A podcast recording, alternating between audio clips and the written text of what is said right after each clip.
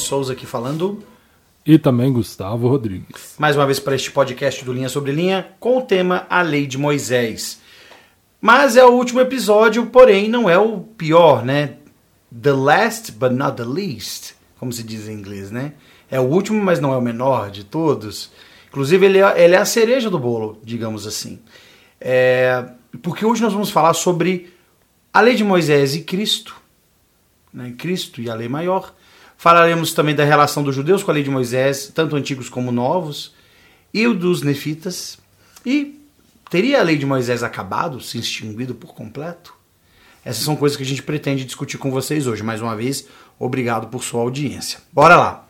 Vamos começar falando sobre a culminância da lei de Moisés, porque aí um assunto puxa o outro, né?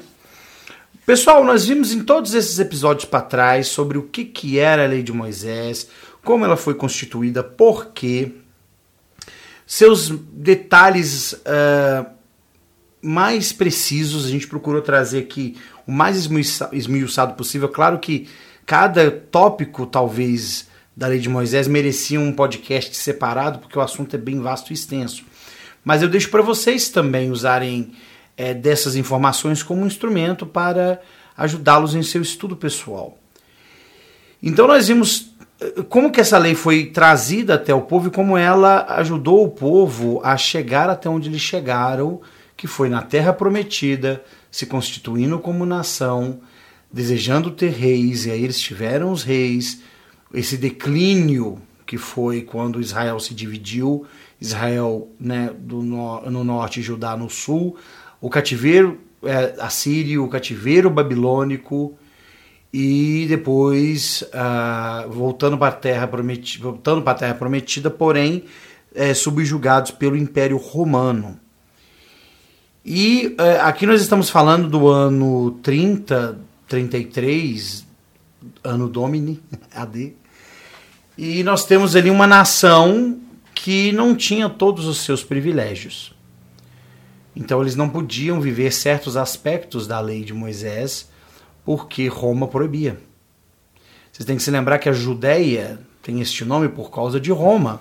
Era uma província de Roma, assim como a Galileia era uma outra província. E uh, muitas das coisas da lei de Moisés não eram praticadas pelo povo judeu. Eles podiam praticar todas as sete festas, Sukkot, é, Pessah, Pessah, né? Tem um r no finalzinho, depois que eu ah. descobri isso. Pessah, que era Páscoa, e, e tantas outras festas que eles, é, que eles tinham e têm.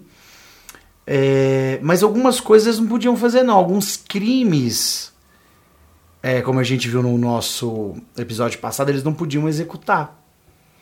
Né? Por exemplo, é interessante quando eles levam a mulher adúltera até Cristo e falam, pela lei Moisés nos ordena apedrejar. Mas os judeus não podiam fazer aquilo. Não era só chegar e matar alguém assim gratuitamente. Eles eram vassalos de Roma. Né? Eles podiam viver ali a religião deles. Eles até tinham um mini exército, né? um exército templário ali, alguns homens armados, mas sempre com o olhar dos judeus. Até quando você vê o complexo do templo judeu, você vê que a fortaleza Antônia está nesse complexo do Monte do Templo. E não era à toa isso. Era para quê? para que tudo passasse por Roma. Roma tinha que ter o controle sobre tudo. E quando uh, Jesus é julgado, é levado até Herodes, que foi a primeira instância, né? É, e depois para Pilatos, que ali sim era a última instância, sendo Pilatos o governador de Roma, isso deixa claro que os judeus não tinham autoridade para fazer o que quisessem com Cristo. Eles precisavam que Roma corroborasse é, chancelasse toda e qualquer ação. Tanto que a pena de morte que Jesus sofre é, é romana, não é, é judaica, né? É uma execução romana. É, porque se fosse pela lei de Moisés, ele seria apedrejado, porque seria blasfêmia, né? Aí ele é crucificado, que era o modo, o modus operandi de Roma. Era. Opa, peraí que caiu meu negócio do copo aqui, Gustavo. É, gente, eu não vou cortar isso não, vai tudo pro áudio aí, tá? Não vou fazer edição não. É, então, a, a, gente pensa muito sobre isso. Então, vários aspectos da lei começam a ficar obliterados. E aí o Gustavo falou uma vez que eu achei muito interessante, é que eles começam a colocar a lei sobre a lei. Então você tem agora, né, em 33, é, ano, ano domini, né, depois de Cristo, você tem ali, ou 33 da Era Comum, você tem ali judeus que praticam uma lei sobre a lei. A questão dos filactérios, a questão dos. Todos aqueles rituais que eles criavam em torno do nome sagrado, no entorno dos rituais templários e tudo, aquilo tudo ficou. jogou por terra muita coisa que eles tinham da lei. Então eles praticamente reinventaram a lei. Eles deram uma outra, uma, talvez uma, uma, uma, repaginada na lei para servir aos, aos próprios propósitos deles, né? E, e, Cristo, quando ele vem, ele deixa algo bem claro, né? Quando ele fala lá no Sermão na Montanha, né? Lá em Mateus, no início ali, né? Mateus 5, 6 e 7.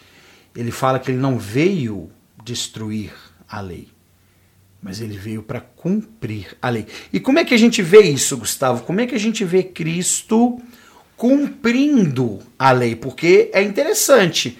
A lei foi dada por ele, sendo ele Jeová, o Deus do Velho Testamento. E agora a gente vê Cristo vindo e sendo esse que vai fechar a lei, que vai cumprir em todos os seus aspectos como ele cumpre a lei e, e, e sobre quais aspectos ele cumpre essa lei. É interessante observar que quando o Senhor vai dar a lei ali no Monte Sinai, né, por intermédio de Moisés, o primeiro conjunto de placas continha a lei maior. E a intenção do Senhor era que o sacerdócio maior estivesse ali com, né, no meio do povo, ali, como nós temos hoje na igreja. Mas o povo, aquele episódio lá trágico do bezerro de ouro, antes mesmo de Moisés descer, o povo já estava lá na idolatria. Moisés, quando vê aquela situação, ele quebra as tábuas. E o Senhor então fala para Moisés subir o monte, preparar outras placas que o Senhor daria outra lei. E na tradução de Joseph Smith, do capítulo 34 de Êxodo é muito interessante. Acho é, recomendo que todo membro leia, porque fica muito claro essa questão. Lá no versículo 1, por exemplo, o Senhor fala para Moisés, ele fala o seguinte, é, ele fala para Moisés preparar né, as tábuas de pedra, lavrar outras tábuas, e ele fala o seguinte, mas, é, é mas não será como nas primeiras, porque tirarei de seu meio o sacerdócio. Portanto, a minha santa ordem e as suas ordenanças não irão adiante deles, pois a minha presença não estará em seu meio para que eu não os destrua. Então você está deixando claro, esse sacerdócio que ele fala aqui é o sacerdócio maior, porque eles ainda tinham o arônico. O arônico era passado ali, pelo menos para os, né, sacerdotes. Então foi dada essa lei. A lei menor, que lá no primeiro episódio nós falamos que não é uma lei inferior, é, mas ela é uma lei menor porque ela, ela vem antes, que ela é uma lei preparatória, o evangelho preparatório para conduzir-nos até Cristo. E aí envolve, né, falamos no primeiro episódio, é, fé, arrependimento, o batismo, o sacramento que hoje é administrado também pelo sacerdócio arônico, e que prepara a pessoa para receber o Espírito Santo. E depois as, bênçãos, as, as ordenanças maiores lá no templo. Mas aí, é, é, outro exemplo que a gente tem, Paulo, lá na, né, na carta. Aos Gálatas, né? Aos Hebreus. Aos Hebreus? Tem a dos Gálatas também que eu quero comentar. Que ele fala, beleza, eu peguei a do, dos Hebreus, ele fala o seguinte, né? Hebreus 7, versículos 11 a 12. De sorte que a perfeição se a perfeição fosse pelo sacerdócio levídico, porque debaixo dele o povo recebeu a lei, que necessidade havia ainda que outro sacerdote se levantasse segundo a ordem de Melquisedeque e não fosse chamado segundo a ordem de Arão? Porque mudando-se o sacerdócio, necessariamente faz-se também mudança da lei. Então, Cristo, quando ele vem, ele restaura o sacerdócio maior é, embora também não era uma coisa igual hoje na igreja, que todo homem vai receber o sacerdócio, mas ele passa ali para os seus discípulos. Né? E eu acredito que na igreja de sacerdócio ele era conferido aos homens que eram chamados para realizar a obra do Senhor. E aí muda-se, como Paulo falou, muda-se a lei. Mas é, essa mudança não significa que a lei ela é como Cristo falou, não veio destruir a lei, ela não é destruída. Há uma mudança, mas é, a lei como um evangelho preparatório ela é mantida. Né? A gente vê isso com João Batista ensinando sobre arrependimento e batismo. E, e, isso continua com os discípulos. Jesus fala, né? Ide, batizai em nome do Pai, do Filho, né? Fazei discípulos, batizando-os em nome do Pai, do Filho e do Espírito Santo. Até a tradução de José Smith fala que o próprio Salvador batizava pessoas. Então, a gente quer dizer, a gente tem uma parte que é considerada a lei de Moisés, que né, esse evangelho preparatório ele continua na igreja. E porque ele tem a função que é ser preparatório, ele leva a pessoa adiante. Então, o evangelho, o, sacerdócio arônico, ele prepara né, o homem para receber o sacerdócio de Melquisedeque e as pessoas, homens e mulheres, para receberem as ordenanças e as bênçãos do sacerdócio Melquisedeque. Um exemplo claro, né? Fé, arrependimento e batismo, né? do arônico ali, para depois para depois ter o Espírito Santo, receber o dom do Espírito Santo, desfrutar dele. Isso acontece também com o sacramento, né? Prometido o Espírito Santo. Então, é, eu acho isso interessante. Eu peguei aqui um comentário de um uma pessoa, ele chama Eric Huntsman, Huntsman que é, na época ele era professor de religião da BYU, né, da Universidade Brigham Young, e ele falou uma coisa a respeito disso, né, quando Cristo fala cumprir. E ele fala o seguinte, né, é, é que aqui, quando Cristo fala cumprir, significa algo diferente de encerrar, terminar ou completar é ainda indicado pelo uso do termo, ele cita o grego, né? a palavra cumprir do grego, o Novo Testamento foi escrito no grego, ela significa preencher ou tornar completo. É. É, e aí é uma coisa que ele fala também, que eu achei interessante, é que quando o Senhor fala isso lá no Cima da Montanha, o cumprir significa completar, preencher os requisitos, cumprir as condições de ou mesmo trazer seu verdadeiro significado ou trazer a plena expressão. Então, o que eu entendo aqui que a ideia que Cristo está falando é que ele veio aperfeiçoar a lei. Ele veio para completar, no sentido de tornar pleno, que ainda não era, como Paulo fala lá em Hebreus, a perfeição não vem por meio da lei menor e nem do sacerdócio arônico, porque eles são preparatórios. Eles não são o fim, eles são o meio, né? eles conduzem a algo maior. Como, por exemplo, um exemplo clássico, João Batista, que era o oficial ali né, do Senhor no sacerdócio arônico, ele tinha missão e ele entendeu isso muito bem, que a missão dele era preparar as pessoas para Cristo. E ele fala: virá um depois de mim maior do que eu, que eu não sou digno de desatar lá as, as sandálias. E ele fala: esse virá e batizará com né, o Espírito Santo e com fogo. Então ele entendia né, a posição de Cristo como o sumo sacerdote da, da lei maior, da, do sacerdócio maior, e a posição dele ali como alguém né, oficiando no sacerdócio arônico. Então, quando o Salvador fala em cumprir, ele torna realmente a lei maior, ele engrandece ela. Ele não simplesmente vem para tirar, ó, esquece.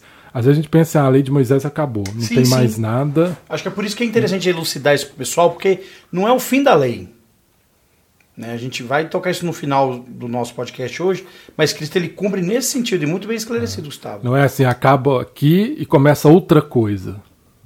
Na verdade, eu vejo assim, engloba uma parte. A, a, a questão dos ritos, é, né, ela, ela é mudada, ela se encerra ali. Tanto que hoje a gente for no templo da igreja, a gente vai ver que não é a mesma coisa. Você não vai entrar na igreja lá, no templo, e esperar ver um, um altar de fogo lá, né, assando a carne do cordeiro, ou a arca da aliança lá com as tábuas. Né? Mas é, algumas coisas foram preservadas. Né? A gente tem o, o, a lei preparatória, o sacerdócio preparatório. Se a gente entender isso, eu creio que vai fazer uma grande diferença na nossa maneira de encarar muitas coisas, inclusive a nossa reunião sacramental. Se a gente entender o que é o papel do sacerdócio arônico na vida de um membro e como ele é preparatório ali, com né, o arrependimento, o batismo, o sacramento, para que a gente realmente desfrute do Espírito Santo, inclusive da ministração de anjos. E Paulo, aí, aí que eu queria falar, né? Paulo, lá em sua carta aos Gálatas, quando ele escreve lá no Gálatas 3, 19 a 24, ele fala que a lei de Moisés serviu de aio para nos conduzir a Cristo. Então, ele, o que ele está dizendo, na verdade, é que a lei aponta para Cristo. Quem falou isso também foi a moleque, quando ele está no livro de Mormon, né? Então aqui já adentrando, né, como que os judeus e os nefitas encaravam a lei de Moisés, é, aqui nesse discurso belíssimo aos oramitas que a moleque dá, aqui no capítulo 34 de Alma, ele fala sobre o sacrifício de Cristo, né? Sobre o grande e último sacrifício, né? No versículo 10, fala que é necessário que haja um grande e último sacrifício, que não vai ser um sacrifício de animal nem humano, mas um sacrifício infinito e eterno. E aí ele fala no 13: Assim sendo, é necessário que haja um grande e último sacrifício, e então haverá, ou melhor, é necessário que haja um fim para o derramamento de sangue. Então será cumprida a lei de Moisés, sim será totalmente cumprida cada jota e tio, e nada se omitirá. E eis que cada ponto, é, eis, eis que este é o significado total da lei, cada ponto indicando aquele grande último sacrifício. E aquele grande último sacrifício será o Filho de Deus, sim, infinito e eterno. Então, um aspecto da lei que o Senhor temporariamente põe fim é o derramamento de sangue pelo sacrifício. Embora todas as vezes que ele foi a Jerusalém, a gente tem relatos disso quando ele era criança, esses sacrifícios ainda eram levados. Né? E, e, ele ainda ofertava para o templo. A gente vê ele pedindo a Pedro para pescar um peixe, tirando para ele e, e para Pedro. Mas quando ele morre e ressuscita, aí, daquele momento em diante, os apóstolos recebem a instrução de que a lei esse aspecto da lei de Moisés não precisa mais ser cumprida, que agora passa-se para um nível maior. O sacrifício agora é um coração quebrantado e um espírito contrito. E algo interessante, é, lá a gente vê isso lá em traduções de Joseph Smith, lá de Êxodo 34, que eu, eu li agora há pouco, que o Senhor falou, falou, minha presença não vai andar com eles. O Senhor queria estar literalmente no meio do povo. O povo não, não, não, não. E teve aquele episódio do bezerro de ouro também, né? Primeiro, acho que primeiro episódio assim, pelo menos, pelo menos registrado de idolatria mesmo, o povo deixando o Senhor e fazendo um ídolo para adorá-lo. E o interessante nisso tudo é que quando Cristo morre, o véu do templo ele se rasga.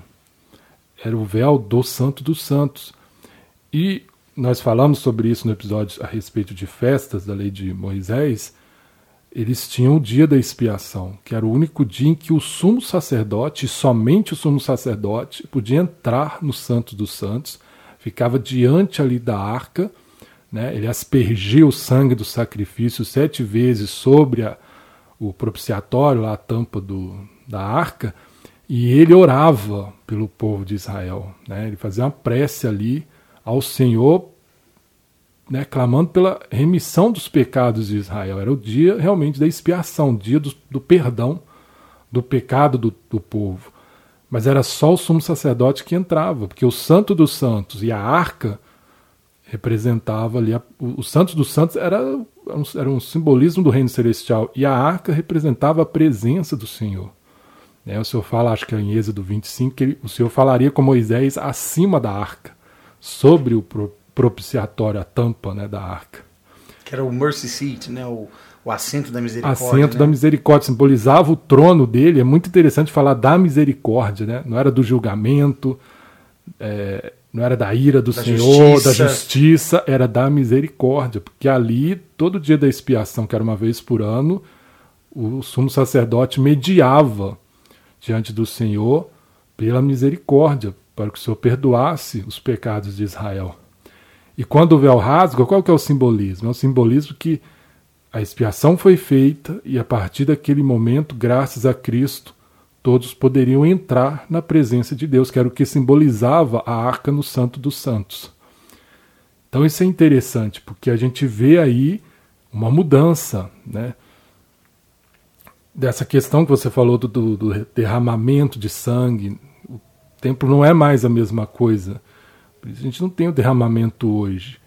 E, e hoje a gente vê que no templo no recinto que representa ali a vida na presença de Deus, a vida no reino celestial, qualquer membro que passa ali pela investidura, ele, ele adentra, né? ele é admitido simbolicamente na presença do Senhor e desfruta daquele ambiente tão, tão especial e tão sagrado.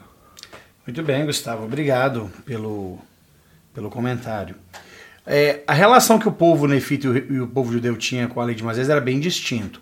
Quando Nef vem para a Terra Prometida, juntamente com sua família, e ele constitui-se a nação nefita, a gente vê claramente a construção do templo. Aliás, a terra era repleta de templos, né? A gente tem pelo menos aí três templos sendo mencionados, né?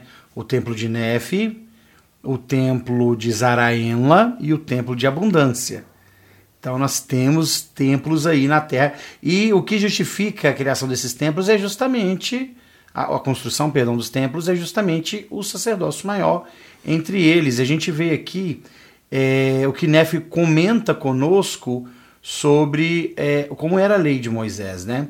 Ele fala aqui no versículo 24: Não obstante, acreditamos em Cristo, guardamos a lei de Moisés e esperamos firmemente em Cristo até que a lei seja cumprida.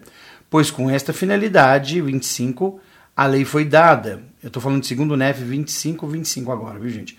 pois por esta finalidade a lei foi dada, portanto, a lei tornou-se morta para nós. E aqui, gente, quando tem morta, tá até aqui um verbetezinho que não é que seja morta, né? Ela, ela leva Cristo, ela aponta para Cristo. E os nefitas tinham isso claramente. É, e somos vivificados em Cristo por causa de nossa fé. Contudo, guardamos a lei por causa dos mandamentos. E aí eu vou pular para o 27. Portanto, falamos sobre a lei para que nossos filhos saibam que a lei é morta, e sabendo que a lei é morta, esperarem por, por aquela vida que está em Cristo, e saibam para que fim foi dada a lei, e para que depois de ser cumprida a lei em Cristo, não endureçam o coração contra ele quando a lei tiver sido abolida, tiver de ser abolida.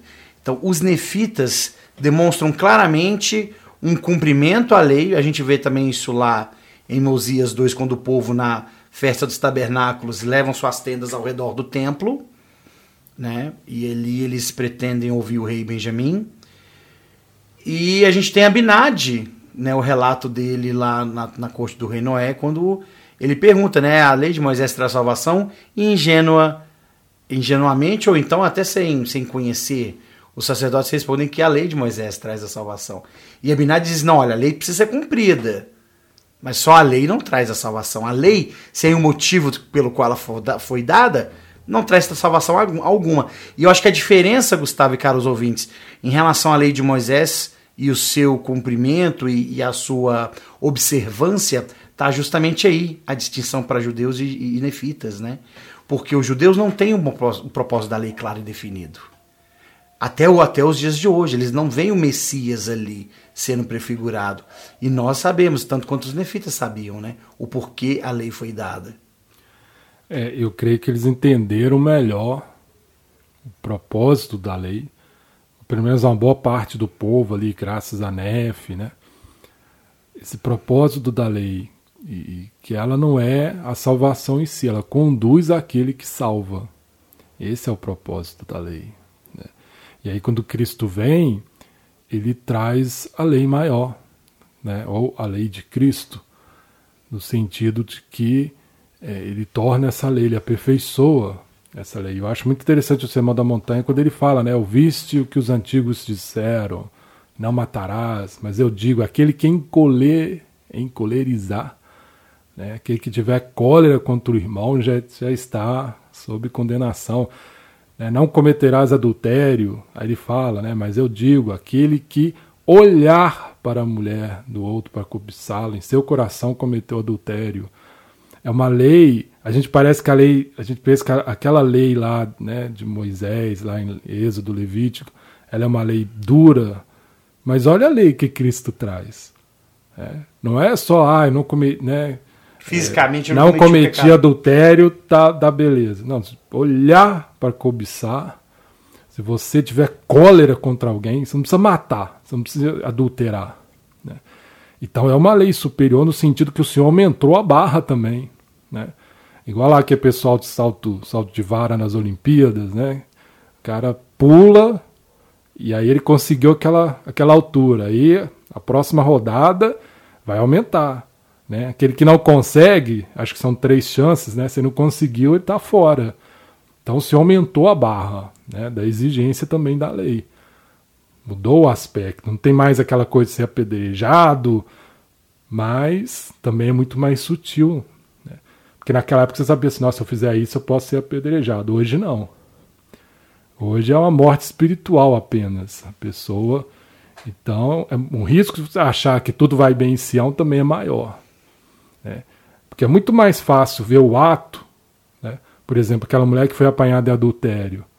Ela foi pega no ato, não tem. Né?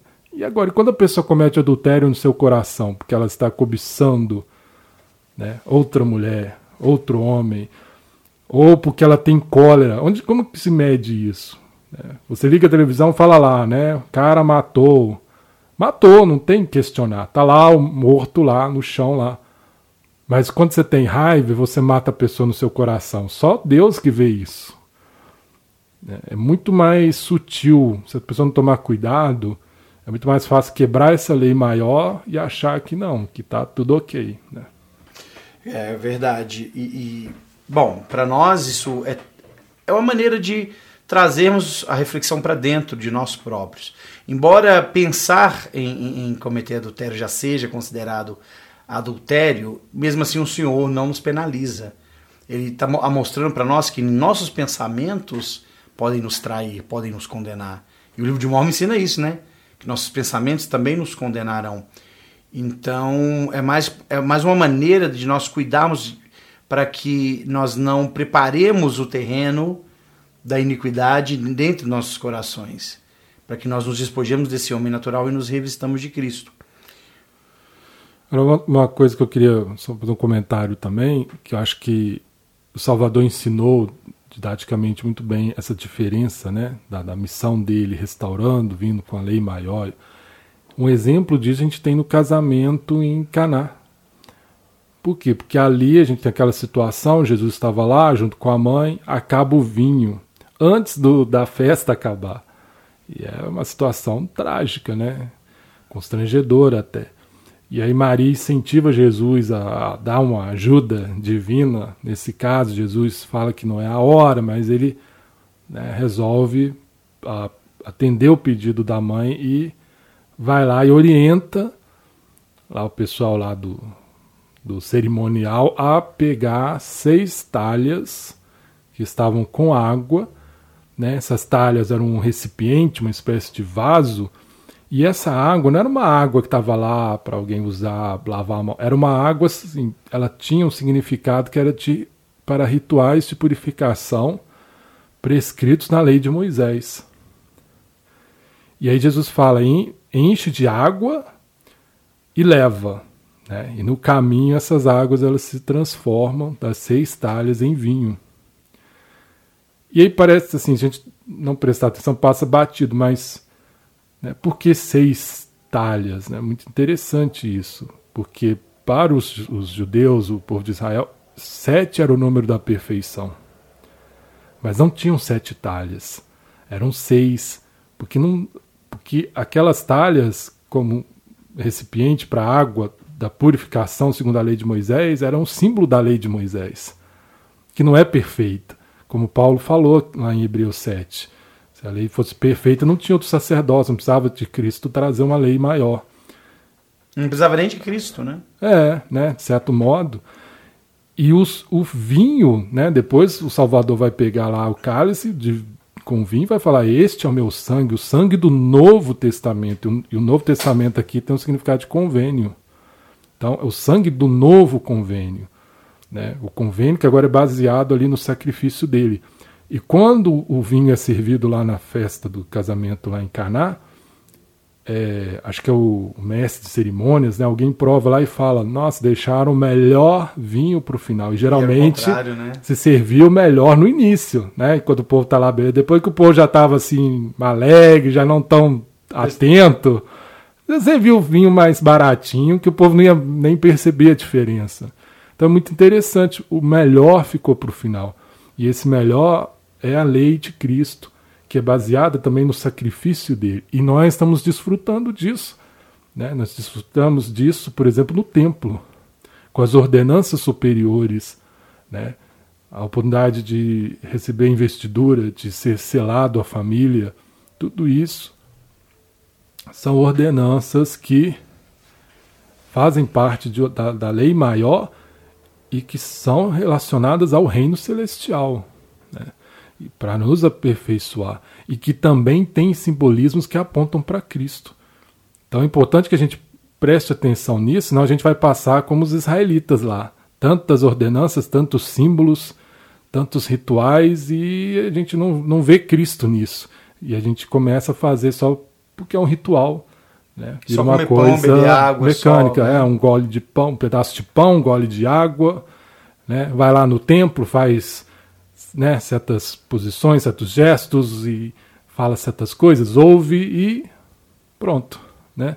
Senta, levanta, ouve, responde, mas tudo aquilo tem um significado. Eu sento e levanto não tem mais não, viu? É, mas de alguma forma a gente vai ter que é. sentar lá e no final a gente vai levantar. levantar né? é. Tá certo, tá certo. Gustavo, perfeito o seu comentário. E aí, para encerrar, a gente vem com aquela pergunta, né? A lei de Moisés acabou? Gente, vamos prestar atenção aqui é, e refletir sobre tudo que a gente tem falado na série inteira, inclusive no início da série. A lei de Moisés ela foi, ela foi prescrita por um povo de uma forma formal, mas ela sempre existiu, porque ela é a lei do Evangelho. Ela é a lei do Evangelho. Então Adão já sacrificava, Adão já guardava o dia do Senhor, Adão já honrava sua esposa, ele não adulterava. Então isso foi traído de geração em geração. Quando chegou para o povo de Israel, isso só foi trazido de volta e, obviamente, foi prescrito de uma forma em que o povo pudesse ter aquilo de forma mais registrada, até porque a humanidade, naquele ponto ali, já tinha se desenvolvido mais. E quando vem Cristo e completa a lei, ele, obviamente, alguns aspectos da lei são descaracterizados, mas a essência do evangelho continua.